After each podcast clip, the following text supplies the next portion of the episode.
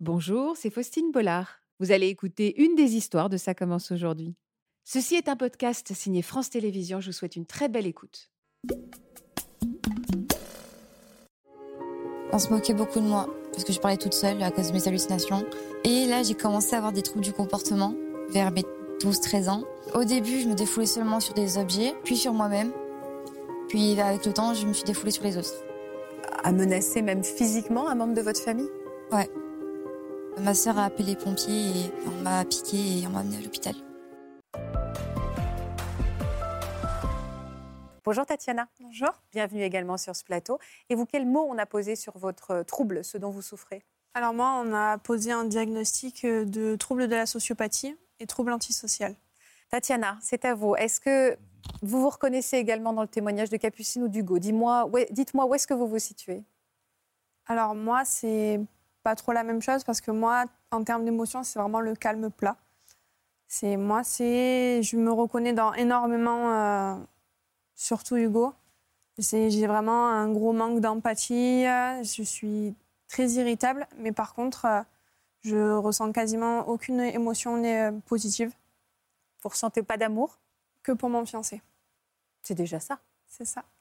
Que Vous pour mon ressentez de fiancé. l'amitié Alors euh, oui, je sais que je, je- je sais que j'aime euh, s- mes, mes amis, je le ressens pas. Par contre, ça, ça me porte préjudice parce que du coup, euh, ça m'arrive très souvent euh, quand quelqu'un rentre dans ma vie, il peut en ressortir euh, tout de suite, sans aucun problème. Ça ne m'impacte pas du tout. Est-ce que vous aussi, vous avez fait du mal autour de vous Oui, énormément. Le fait de ne rien ressentir, en fait, bah, du coup, ça affecte euh, tous nos proches autour de nous.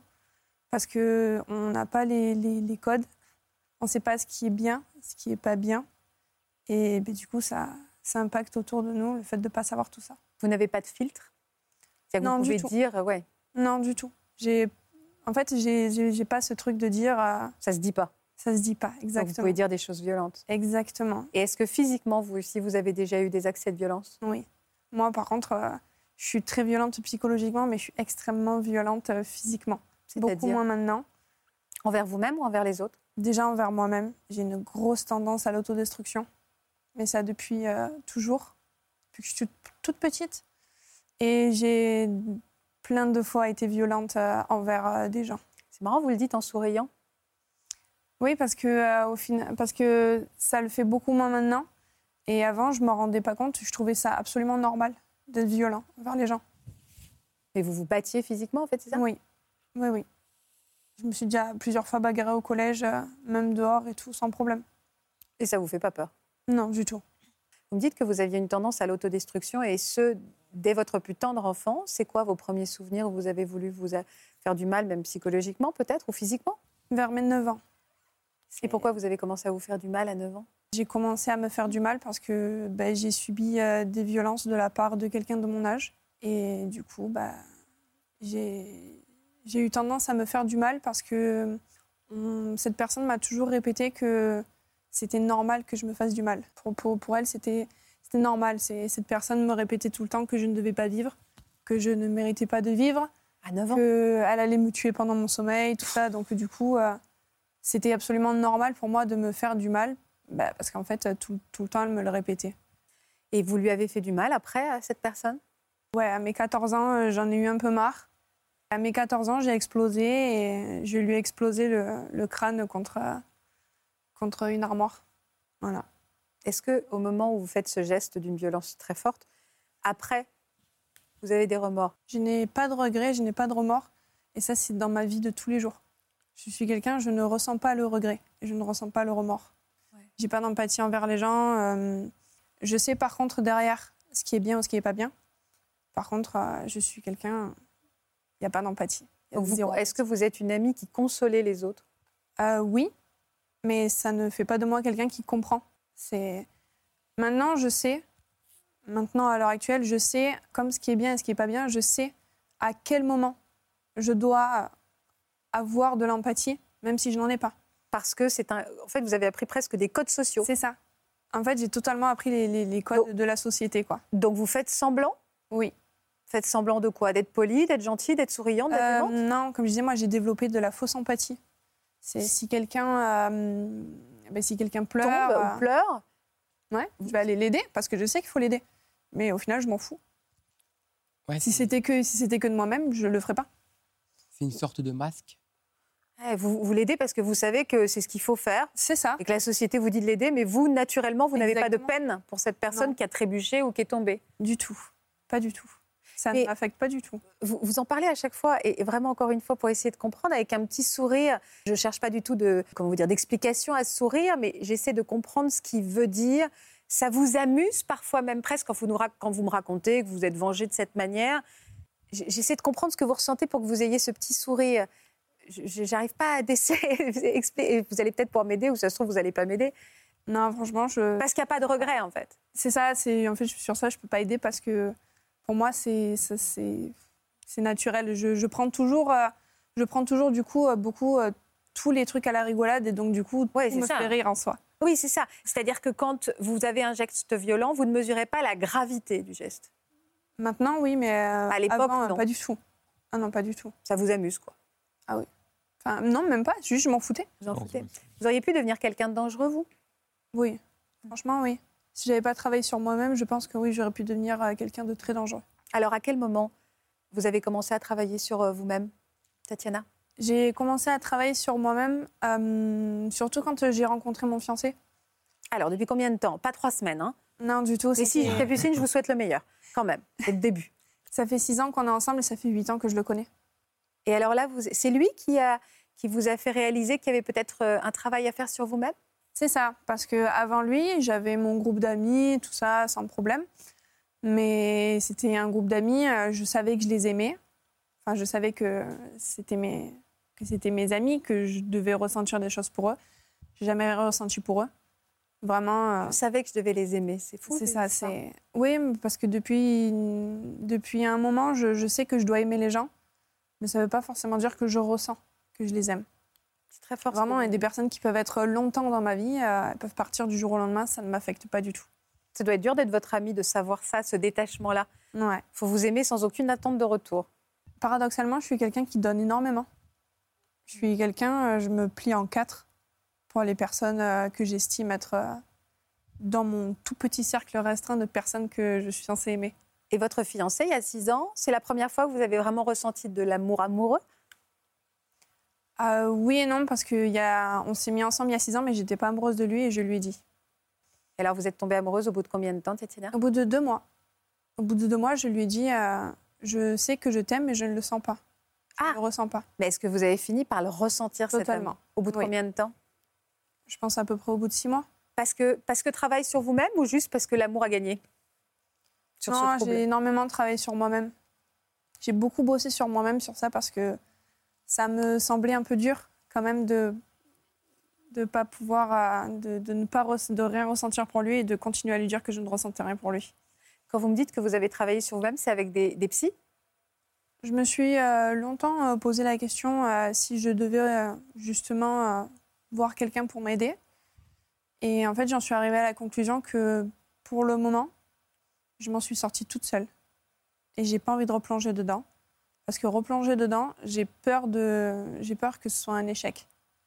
Donc, vous ne prenez pas de médicaments aujourd'hui, Tatiana Je prends des antidépresseurs. qui ont été... Donc, il y a quand même un psychiatre qui vous suit pour, pour vous prescrire ces médicaments. Ah, c'est mon médecin.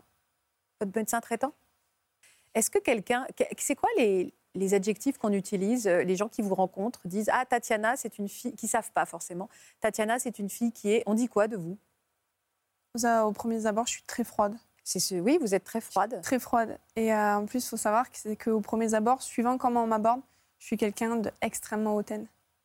Je suis très hautaine et très arrogante. ça, Mais c'est vous, le dans mon dites, mais vous le caractère. dites amusé. Non, mais ça, c'est dans mon caractère. C'est parce que je le sais Ah. et tout le monde me le dit autour de moi. D'accord, c'est le caractère. C'est pas forcément le trouble, c'est Oui. votre caractère.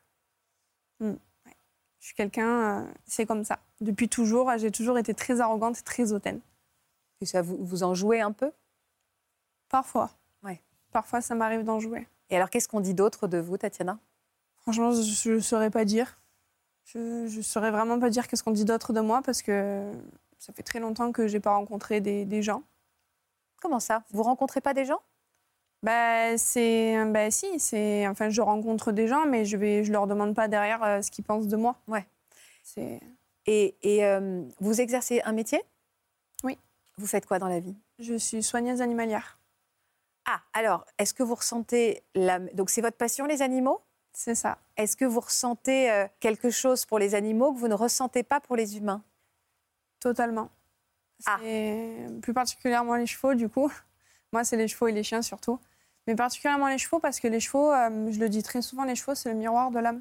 C'est- C'est c'est notre miroir. Un cheval, euh, on ne peut rien lui cacher. On ne peut absolument rien lui cacher. Et, et vraiment, quand, euh, moi, je regarde, euh, quand je regarde un cheval, je me vois moi. Il y a des vertus thérapeutiques aussi. Oui, bien sûr, il y a l'ithérapie, L'équithérapie. ouais. Ouais. C'est super thérapie. La quoi L'équithérapie, c'est une super thérapie. Ouais. C'est super. Vraiment. Et vous ressentez de l'empathie pour un animal Euh, Oui. L'empathie, par contre, je la ressens totalement pour les animaux. et pas pour les humains pas pour les êtres humains. C'est- J'ai jamais compris pourquoi, mais je sais que depuis toujours, euh, je ressens pas d'empathie envers l'être humain. Par contre, euh, j'ai toujours eu cette empathie envers les animaux. Est-ce qu'aujourd'hui, si euh, quelqu'un, euh, vous avez, pardon de vous poser cette question, vous pleurez Ça m'arrive, oui, même je me force à pleurer parce que ça fait du bien de pleurer. parce que ça fait du bien Ça fait du Comment on bien se de force à pleurer Ouais. Mais je me force à pleurer. À... Bah, du coup, euh, je, je joue sur la corde sensible. euh, je... Il n'y a, il y a- il y a qu'avec euh, les animaux que j'arrive à pleurer. Donc, du coup, euh, quand euh, je me dis, euh, OK, ça fait trop longtemps que tu n'as pas pleuré, euh, va pleurer un bon coup, euh, Ouais. je, j'ima- je, je repense à, je repense à des trucs. euh, je repense à mes, anciennes, à mes animaux morts, tout ça, quoi. Est-ce que vous avez déjà eu un deuil dans votre famille Oui, Et est-ce que vous avez ressenti comme Hugo euh, rien en disant en fait je ne ressens pas totalement. D'ailleurs, ça me porte préjudice dans ma famille. Pourquoi parce qu'ils ne me comprennent pas. Ils ne comprennent pas que je puisse juste rien ressentir. J'exprime rien. Et même vous, vous regrettez parfois de dire mais j'aimerais ressentir de la peine, de la nostalgie. Ça oui, j'aimerais bien, j'aimerais bien savoir ce que c'est que le regret et l'empathie envers l'humain. Et c- ça, c'est un terme aussi qui s'appelle l'alexithymie. hein. C'est quoi C'est justement cette incapacité à, à exprimer ses émotions, euh, à, à exprimer les sensations, etc. Alors peut-être, je réfléchissais, mais peut-être qu'elle elle est dissociée euh, avec euh, ce que peut lui apporter les animaux. euh. notamment, on voit avec les petits tatouages sur, sur le cou. euh, il y a- il y a- Un il y a- chien, un chat, c'est ça Ah, Et la Oui, liste j'ai- des j'ai mes animaux chevaux là et tout. c'est- Ouais, il Oui. il y a, il y a- il y a peut-être euh, cette vertu thérapeutique pour vous de, de justement euh, ces animaux et, et justement il y a un truc, un espèce de déclic émotionnel avec ça. quoi. C'est difficile euh, de vivre avec ce trouble.